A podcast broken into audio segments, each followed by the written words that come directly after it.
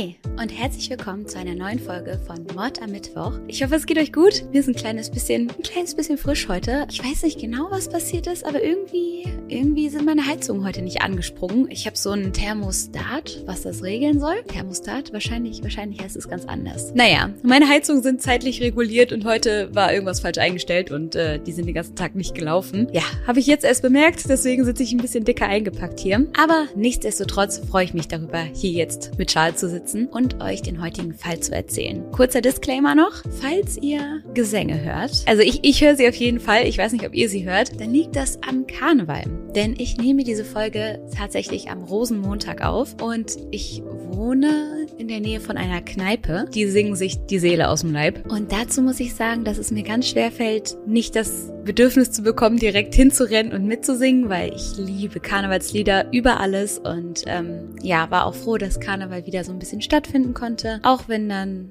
andere Ereignisse die Festtage wieder überschattet haben. Aber darum soll es heute nicht gehen. Wir wollen uns jetzt ein bisschen auf andere Gedanken bringen und die aktuellen Geschehnisse mal, ja, für diese Folge ausblenden und der Realität ein bisschen entfliehen, weil das ist auch manchmal in Ordnung. Klar muss man sich informieren, natürlich muss man aufeinander achten, aber hin und wieder sich Ablenkung zu suchen, ist nichts Verkehrtes. So, das war das weltweit längste Intro aller Zeiten. Vielen Dank dafür, Lucia, aber wir starten jetzt rein. Und zwar geht es heute um einen gewissen Dr. Henry Howard Holmes. Der ist überall nur als H.H. Holmes bekannt und das vor allen Dingen wegen seines Mörderhotels. Denn er besitzt in Chicago ein Hotel und ist dieser gut aussehende, charmante Hotelier. Die Leute sind gerne zu Gast bei ihm. Er genießt einen guten Ruf und kommt gerade bei schönen Frauen gut an etwas, das er wiederum sehr genießt. Aber diese verschwinden dann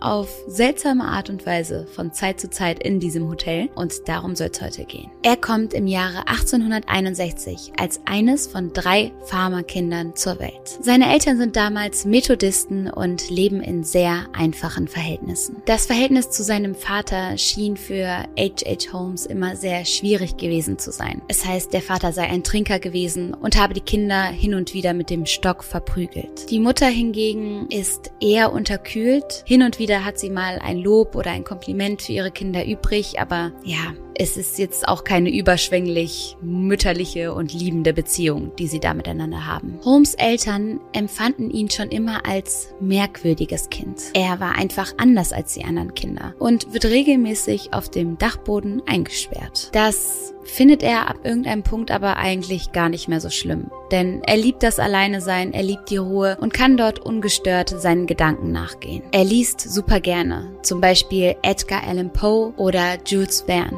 Außerdem hat er einen Hang für die Technik und er findet gerne Apparate, bastelt Konstruktionen und geht darin komplett auf. Irgendwann fängt er dann auch an, ein anderes Hobby zu entwickeln. Er beginnt nämlich damit, Tiere zu töten und aufzuschneiden. Er will sie untersuchen und erforschen. Das fand ich so bezeichnend, als ich darauf bei der Recherche gestoßen bin, denn wir haben dieses Motiv bei so vielen Mördern, gerade bei Serienkillern, die damit anfangen, dass sie Tiere misshandeln, dass sie Tieren wehtun oder wie er sogar töten und untersuchen.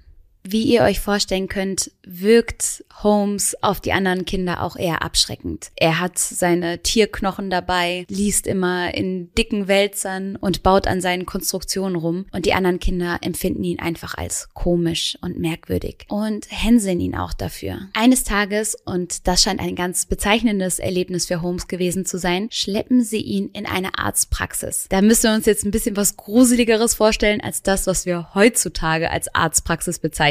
Heute haben wir da ja dann eine nette Person im Empfang und vielleicht noch so ein Wasserspender und meditative Musik im Hintergrund. Aber damals war Arzt ja nur mit Schmerz und Leid verbunden. Man ist dort ja nicht hingegangen, um ja mal so einen jährlichen Check-up zu machen, sondern wenn du zum Arzt gegangen bist, dann hattest du ein akutes Problem und die Lösung dafür war höchstwahrscheinlich sehr, sehr schmerzhaft. Also macht es ihm alleine Angst, dass die Kinder ihn zum Arzt schleppen. Aber dann haben sie auch noch ein Skelett so platziert, dass es aussieht, als würde es Holmes, ja, sozusagen fangen wollen. Also sie breiten es mit ausgestreckten Armen vor den Eingang und treiben Holmes da rein. Das war für ihn ein absolut traumatisierendes Ereignis. Später schreibt er darüber, es war gemein und gefährlich, einem kleinen Kind von zarter Gesundheit derartiges anzutun. Doch stellte es sich als geradezu wundersame Behandlungsmethode heraus, da ich von meinen Ängsten kuriert und ein starkes Gefühl der Neugier und später der Wunsch geweckt wurde, mehr über Anatomie zu lernen, weshalb ich die Medizin zu meinem Beruf wählte. Also das alles hat für ihn dazu geführt, dass er dieser ganzen Skelett- und Arztsache auf den Grund gehen wollte und sich so selbst die Angst genommen hat. So beginnt er dann tatsächlich in 1882 sein Medizinstudium. Angst vor Skeletten oder vor Leichen hat er schon längst nicht mehr. Ganz im Gegenteil.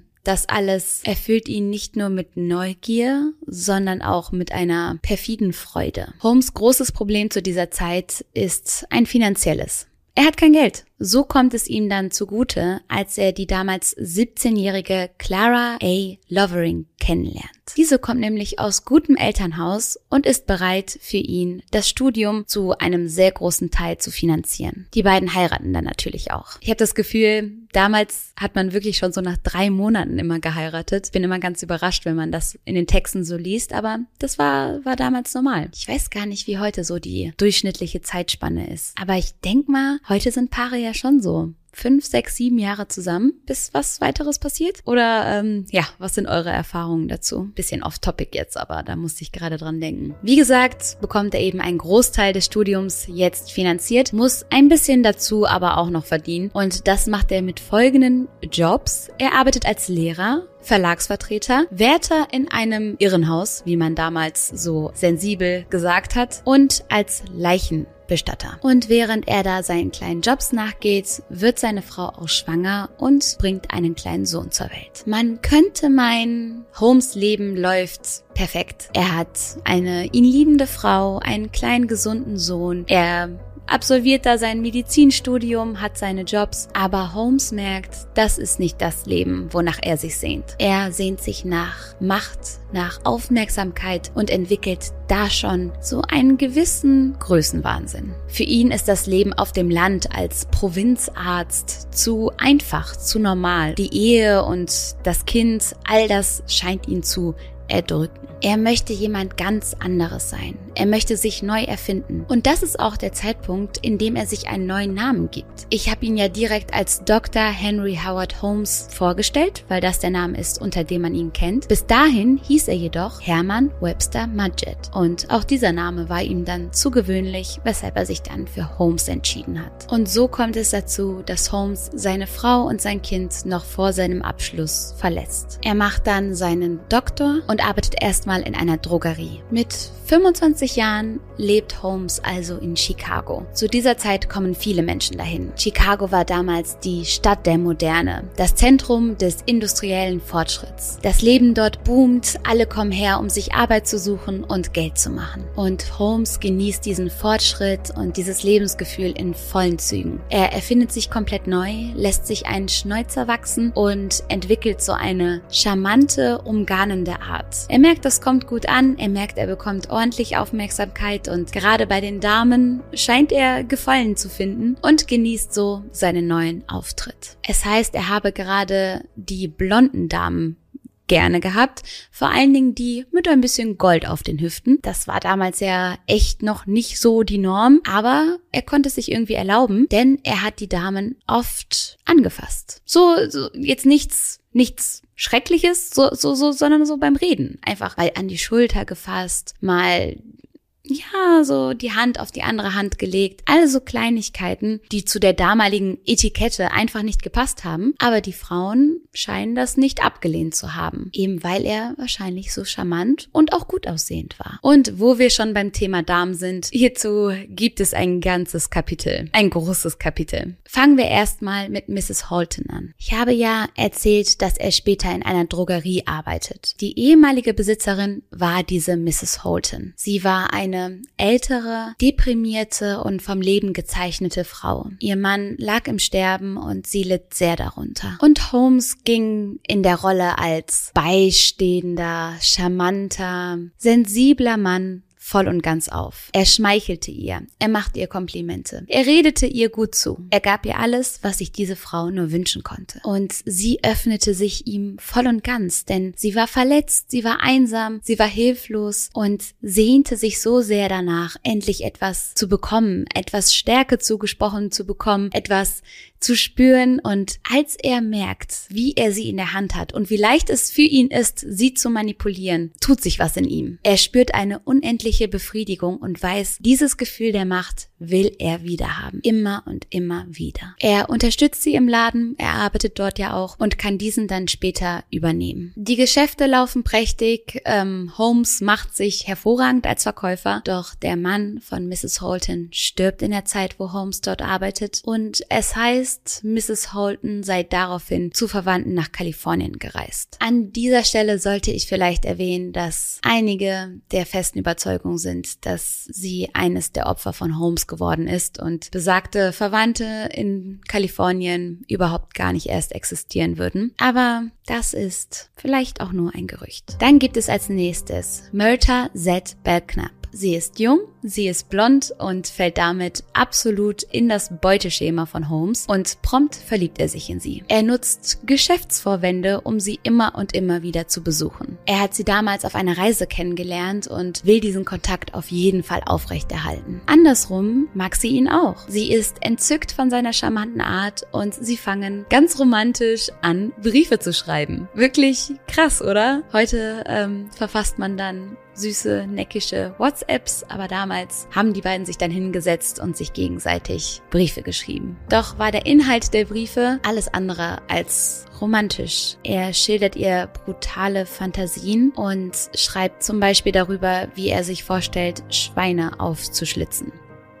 Ja, mich persönlich hätte das jetzt nicht so angezogen, sag ich mal. Myrta hingegen scheint das nicht zu stören, denn sie sagt ja, als er sie fragt, ob sie seine Frau werden möchte. So heiraten die beiden dann in 1887 und Myrta weiß natürlich nichts davon, dass Holmes bereits verheiratet war und dass er eigentlich nicht der ist, der er vorgibt zu sein und sogar Vater ist. So beginnen sie dann ihre Ehe miteinander. Sie ziehen nach Chicago in die Wohnung der Mrs. Holton die ja verschwunden ist, ne, bei den Verwandten in Kalifornien. Und kurz darauf wird Myrta auch schon schwanger. Wieder sind wir an einem Punkt angekommen, wo alles perfekt zu sein scheint. Die Geschäfte laufen, die Drogerie läuft super, Myrta ist gesund, das Baby wächst heran alles tiptop. Außerdem ist Holmes in der ganzen Nachbarschaft beliebt. Alle vertrauen ihm, alle kommen mit ihren Wehwehchen und medizinischen Fragen zu ihm und er kümmert sich um Kinder, Nachbarn, Erwachsene, Tiere. Alle wollen seinen Rat. Aber dieser gewisse Größenwahnsinn schlummert ja in Holmes. Er hat diese unruhige Natur. Er möchte immer weiter und weiter machen. Und als er dann bemerkt, dass vor der Drogerie ein Stück Brachland frei liegt, kauft er das. Dieses Stück Land ist nur wenige Blocks von einer Schlachterei entfernt, in der Nähe der Drogerie, wie gesagt, und er möchte dorthin ein Hotel bauen. Dieses Projekt wird in den nächsten Jahren seine ganze Aufmerksamkeit einfordern. Er beginnt damit eifrig Skizzen aufzustellen, etwas zu notieren, sich zu überlegen, wie die Räume angeordnet werden können. Ihr wisst ja, dass er es schon als Kind geliebt hat, sich in Themen zu vertiefen, alleine irgendwo zu sitzen und über einem Thema zu brüten. Und genau das macht er jetzt wieder. Er tüftelt und baut und überlegt, aber alles alleine. Niemand außer er soll wissen, was dort entstehen wird. Denn als es um das Hotel geht, denkt er nicht daran, wo mache ich das King Size Bett hin? Und wie hoch werden die Decken? Und wie schaffe ich das, dass alles schön isoliert ist, damit meine Gäste nicht frieren, so wie Lucia gerade in der kalten Bude, sondern er baut Sachen wie eine Falltür, einen Schacht, ein geheimes Treppenhaus, Räume, in denen ein aufrechtes Stehen nicht möglich ist, sowie mehrere luftdichte Räume. Er möchte Drüsen anbauen, so dass eine Gaszufuhr möglich ist. Er lässt eine Rutsche anfertigen, die den ersten Stock mit dem Keller verbindet. Außerdem lässt er tiefe Gruben bauen und ist ganz erpicht darauf, dass die Räume absolut schalldig sind. Er möchte geheime Kammern eingebaut haben, aber auch ganz normale Hotelzimmer, wahrscheinlich um den Schein zu wahren. Und bei seinem Vorgehen ist Holmes unglaublich dreist unglaublich dreist. Zum Beispiel weigert er sich, die meisten Bauarbeiter zu bezahlen. Also entweder er kürzt den Lohn oder bezahlt sie einfach gar nicht mit der Begründung, hier habe Fusch am Bau geherrscht. Also das sei alles nicht so, wie er sich das vorgestellt hat und dafür wird er kein Geld zahlen. Außerdem kündigt er die Bauarbeiter regelmäßig, tauscht sie immer wieder aus, damit sie nicht zu viel mitbekommen. Und trotzdem haben viele dieser Arbeiter ein verdammt schlechtes Gefühl bei der Sache. Ist ja klar, die Forderungen von ihm waren dermaßen ungewöhnlich und teilweise sehr durchsichtig, dass sie da Verdacht geschöpft haben, ist ja kein Wunder. Einer der Maurer sagt später, Holmes habe ihm 50 Dollar dafür zahlen wollen, dass er Holmes Schwager mit einem Ziegelstein tötet. Er habe damals das Ganze für einen Witz gehalten und dann abgetan, aber so im Nachhinein würde er sich da schon Gedanken machen, ob es nicht doch ernst gemeint war. Nach und nach nimmt das Hotel immer mehr Form an. Im Erdgeschoss gibt es eine Drogerie, ein Restaurant, einen Juwelierladen und einen Medizin- und Versandhandel sowie ein Büro für die Patente und für den Papierkram, die Bürokratie und eine Rezeption. Und diese Läden sind allesamt nicht so richtig koscher. Also der Medizinversand spezialisiert sich auf Mittel gegen Trunksucht und Glatzenbildung. Interessante Kombi. Und der Juwelierladen zum Beispiel verkauft nur gefälschten Schmuck. Irgendwann ordert Holmes dann auch noch einen Ofen an, in dem es möglich war, Glasplatten in Menschengröße herzustellen. Als Holmes von diesem Ofen erfährt, sagt er, den brauche ich. Ich möchte Glasarbeiten herstellen. Das war natürlich Quatsch. Er hat den Ofen als Verbrennungs- und Tötungsmaschine genutzt. In diesem Ofen landet dann auch der Erfinder des Ofens selber. Derjenige, der Holmes diesen Ofen eingebaut hat, endet, so wie viele andere auch, in den Flammen. Langsam ist das Hotel fertig. Nach jahrelanger Arbeit und intensiver Planung von Holmes und nur von Holmes steht das Hotel mit einigen Zimmern zur Vermietung bereit. Die Drogerie, die er noch von Mrs. Houghton hatte, verkauft er. Durch diverse Betrügereien. Er war ja wirklich Meister darin, Leuten das Geld aus der Tasche zu ziehen oder sich irgendwie aus der Affäre zu ziehen, um nicht zahlen zu müssen, schafft er es, das Hotel auch echt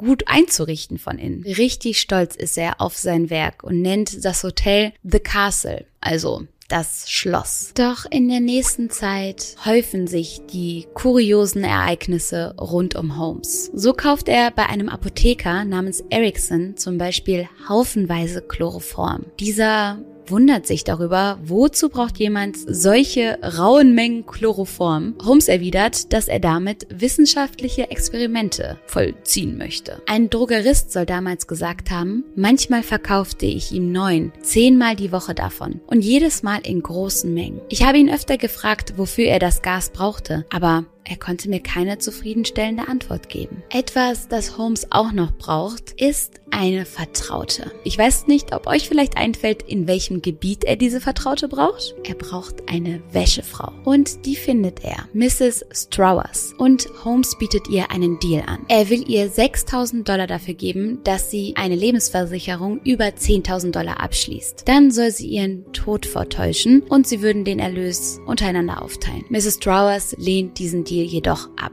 Ihr merkt, auch hier versucht er wieder, um Geld zu betrügen. Der Grund, warum ich gesagt habe, dass er diese Art von enger Vertrauter braucht, ist, dass das Hotelpersonal, das sind ja die ersten Menschen, die merken, wenn in dem Hotel komische Dinge passieren, wenn die Laken auf einmal blutig sind oder die Gäste fehlen. Und ich glaube, dass er so viele dieser Menschen, die als erstes was geahnt haben, bei Laune gehalten hat. Durch seine spielerischen Tricks, seine charmante Art und dem Versprechen, viel Geld zu zahlen. Murta, seine Frau und deren gemeinsame Tochter, die ja mittlerweile schon, ja, ich glaube, so fünf, sechs Jahre alt ist, die gibt es ja auch noch und die leben mittlerweile in einem Vorort von Chicago und Holmes fährt sporadisch mal hin, ist ab und zu zu Besuch da, gerade so häufig, um Murta einigermaßen bei Laune zu halten, aber richtig kümmern tut er sich nicht mehr. In 1893 steigt Holmes Enthusiasmus und Vorfreude ins Unermessliche, denn zu diesem Zeitpunkt soll eine Weltausstellung im Jacksons Park ganz in in der Nähe von Holmes Hotel stattfinden. Das verspricht ihm viele Gäste. Und so ist es auch. Das Hotel ist voll. Einer dieser Gäste ist Julia Connor. Sie gilt als wunderschön und verreist mit ihrem Gatten Ned und der gemeinsamen achtjährigen Tochter Pearl. Ned ist ein Juwelier und erhält daraufhin eine Anstellung in Holmes Hotel. So zieht er und Julia und Pearl, so ziehen sie alle zusammen dann in eine Wohnung in der Nähe des Hotels und er beginnt dort zu arbeiten. Julia hat eine 18-jährige Schwester, die heißt Gertie und allen fällt sehr schnell auf, dass Gertie sich sehr, sehr gut mit Holmes versteht. Also ihr merkt, der ist ja auch wieder am Flirten und versucht, wo er landen kann und wen er umgarnen kann. Aber sein Auge liegt eigentlich auf Julia. Holmes überlegt, wie er an sie rankommt. Tatsächlich schafft er es dann auch, mit ein paar hinterlistigen Tricks und den richtigen Aussagen zur richtigen Zeit Streit zwischen den Eheleuten zu provozieren. Und als Julia sich dann über Ned aufregen möchte und sich auslassen möchte, steht Holmes ihr natürlich schon zur Seite bereit, ihre Tränen zu trocknen. So zieht er Julia in seinen Bann und kurz darauf auch in sein Bett. Als Ned das Ganze mitbekommt, dass Holmes und Julia da eine Affäre miteinander haben, lässt er sie scheiden und zieht weg. Und Holmes, der bereits zweifach verheiratete Mann verspricht Julia daraufhin eine Ehe. Natürlich erwähnt er auch hier wieder nicht, dass er gerade schon Ehemann zweier Frauen ist, sondern lässt seinen Charme spielen und hofft aufs Beste. Ein paar Tage nach diesem Antrag und dem Versprechen eröffnet Julia Holmes, dass sie schwanger von ihm ist. Zu diesem Zeitpunkt ist die kleine Schwester Gertie bereits von Holmes vergiftet worden, damit sie seinen Plänen mit Julia nicht in den Weg kommen kann. Das sind aber Dinge, die Julia natürlich natürlich nicht weiß. Denn Holmes hat auch hier wieder Erklärungen für das plötzliche Verschwinden von Gertie. Holmes betont jetzt außerdem, dass er bereit ist, Julia immer noch zu heiraten, trotz der Schwangerschaft. So okay, wenn jemand schwanger wird, sind meistens zwei beteiligt gewesen. Also es ist nicht Julias Fehler, dass sie jetzt schwanger geworden ist. Aber gut, er sagt dann Hochzeit aber nur, wenn sie das Kind abtreibt. Er sagt auch, dass er derjenige sein möchte, der das Kind dann abtreibt. Julia ist zu diesem Zeitpunkt dermaßen manipuliert, dass sie praktisch bereit wäre, alles für diesen Mann zu tun. Und so legt sie sich dann am Weihnachtsabend auf den OP-Tisch von Holmes. Kaum liegt sie dort, drückt er ihr schon ein Tuch voll mit Chloroform auf Mund und Nase. Das OP-Besteck liegt bereit. Jedoch hat Holmes sich entweder wissentlich oder unabsichtlich mit der Dosierung verkalkuliert. Die Menge an Chloroform im Tuch war tödlich. Als Holmes merkt, dass Julia tot ist, geht er zu Julias Tochter, die auf dem Zimmer ist, und wiederholt diese Prozedur. Als Holmes überlegt, was er mit den beiden Leichen machen kann, kommt ihm ein grausamer Gedanke nach dem nächsten. Am Ende entscheidet er sich dazu, die beiden zu häuten und ihre Gesichter zu entfernen. Dann holt er einen gewissen Charles Chappell dazu, der von allen nur der Zerleger genannt wird. Ein Mann, der Holmes auch beim Bau des Hotels geholfen hat. Der arbeitet eben als Leichenbestatter und holt die beiden ab wundert sich natürlich aber noch über den Zustand der Leichen, scheint dann aber das Ganze irgendwie zu verdrängen. Für diese Arbeit zahlt Holmes ihnen dann 36 Dollar, also für das Zerstückeln der Leiche, und sie werfen sie gemeinsam in den Verbrennungsofen. Die Skelette von Julia und ihrer Tochter verkauft Holmes an eine Universität und verdient dadurch gutes Geld. All das hat in ihm wahrscheinlich etwas ausgelöst, etwas geweckt, was bis dahin geschlummert hat. Und zwar entwickelt er jetzt eine unglaubliche Freude daran, gerade junge Frauen zu töten und zu entstellen. Als Manager des Hotels kann er sich seine Gäste ja aussuchen. Tatsächlich nimmt er Anfragen von Herren meistens gar nicht erst an. Stattdessen sind Durchreisende und Geschäftsfrauen und Frauen, die Urlaub machen, immer gerne gesehen. So entwickelt Holmes in der nächsten Zeit so etwas wie eine Routine. Nachts, wenn seine Opfer schlafen, geht er in ihre Zimmer. Er hat sich natürlich vorher schon genau überlegt, wen er besuchen möchte, welches Zimmer er aufsuchen will und dort steigt er dann mit dem Schlüssel ein. Wenn er seine Opfer nicht direkt vor Ort erwürgt oder ersticht, bringt er sie in eine Kammer. In dieser Kammer gibt es verschiedene Foltermethoden. Es gibt Kammern, in denen die Opfer einfach bis zum Tode verhungern oder Kammern, in denen sie vergast werden. Und Holmes genießt diesen Prozess. Er ergötzt sich am Leid der anderen. Ist sein Werk vollbracht, dann öffnet er eine Falltür, durch die er die Leichen verschwinden lässt. Diese Falltür führt nämlich in den Keller ein Bereich, der Holmes und nur Holmes alleine kennt und betreten kann. Dort macht er dann seine Doktorspielchen und verkauft Knochen und Skelette an Universitäten, um damit Geld zu machen. Ein weiteres Opfer, welches man kannte oder über welches man eben Informationen finden konnte, denn die Dunkelziffer, die können wir uns gar nicht vorstellen. Aber viele der Opfer waren eben Durchreisende, da gab es keine Geschichte zu, niemand hat sich erinnert oder wusste, wo sie abgeblieben sind, weshalb es nicht so viele einzelne Geschichten gibt. Aber eine will ich euch noch erzählen, und zwar die von Emmeline Singrand. Sie möchte die besagte Weltausstellung in Chicago besuchen. Und wie schon erwähnt, ist das Hotel von Holmes in der Nähe gewesen. Praktisch dachte sie sich. Es braucht nicht lange,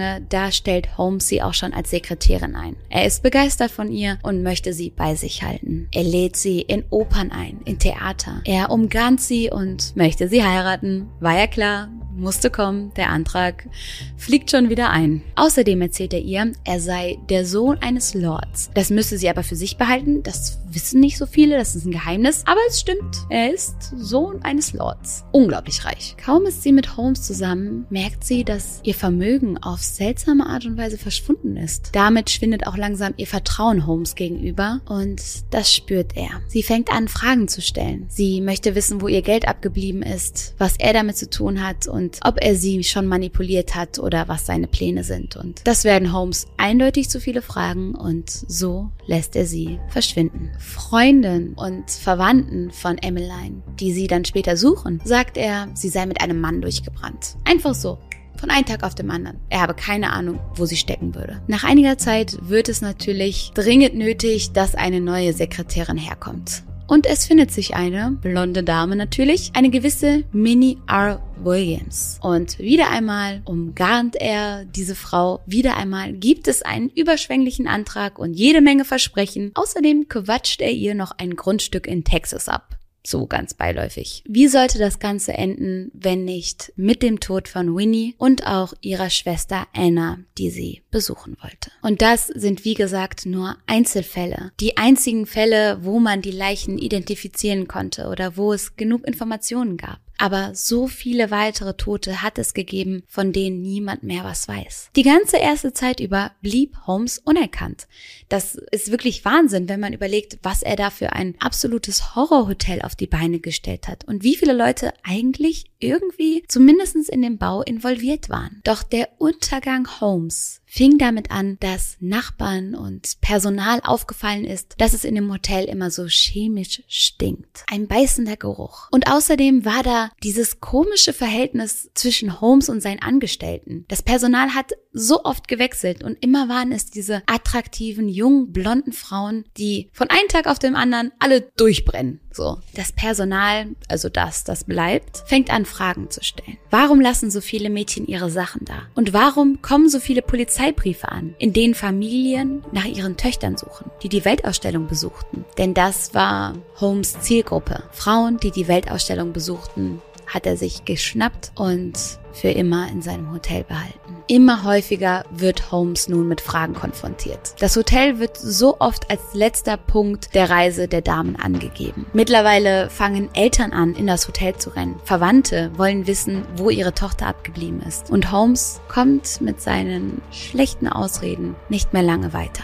Allmählich gerät er in Panik und beschließt, sich mit seinem ehemaligen Baugenossen Benjamin F. Pettisil, einem Partner aus alten Zeiten halt, abzusetzen. Dieser gewisse Benjamin weiß nichts von den Morden. Jedoch ist er auch ein Freund von kleinen und großen Betrügereien und so fahren die beiden zwei Jahre lang durchs Land und halten sich mit Gaunereien über Wasser. Sie geben falsche Namen an und leben so ihr Leben in vollen Zügen, bis dieser Benjamin Holmes irgendwann zu lästig wird. Um ihn dann irgendwann auch loszuwerden und das mit ihm abzuschließen, denkt sich Holmes etwas aus. Und zwar ein Deal. Er überredet Benjamin dazu, seinen Tod vorzutäuschen mit einer fremden Leiche und dann die Lebensversicherung zu kassieren und unter sich aufzuteilen. Der alte Trick also. Benjamin ist auch bereit mitzumachen, doch als es an die Durchführung des Plans kommt, haben die beiden wohl unterschiedliche Ideen. Denn Holmes entscheidet sich anders. Er möchte keine fremde Leiche nutzen. Er will Benjamin. Und so drückt er ihm ein Tuch voll mit Chloroform ins Gesicht und wartet darauf, dass Benjamin stirbt. Anschließend fängt er an, ihn anzuzünden, um einen Unfall vorzutäuschen. Als irgendwann die Frau von Benjamin vorbeikommt, die drei Kinder der beiden im Schlepptau und sagt, wo ist Benjamin? Seine Kinder wollen ihn sehen und die Kinder dann da lässt, packt Holmes sie in einen Raum und vergast alle drei Kinder. Anschließend versteckt er die Leichen. Nun betritt ein gewisser Frank Geyer die Bühne. Er ist Privatdetektiv und hat davon Wind bekommen, dass ein gewisser H.H. Holmes mit seinen Betrügereien prahlen würde. Er wurde von einer Versicherung eingeschaltet, die Angst hat, dass dieser Holmes auch sie verarschen möchte und stellt Nachforschungen an. Es dauert nicht lang, da